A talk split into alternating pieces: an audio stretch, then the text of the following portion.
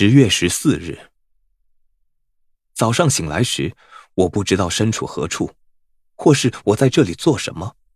然后看到身边的他，于是我想起来，当我发生状况时，他都能感觉得到，但他只是静静在公寓中移动、做早餐、清理房间或走出去，不问任何问题，让我单独面对自己。今晚我们去听一场音乐会，但我觉得乏味，我们中场就离开。我似乎已经不太能集中精神。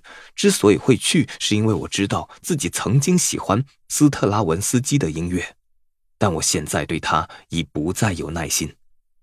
爱丽丝在身边的唯一坏处是，我觉得现在必须对抗这件事。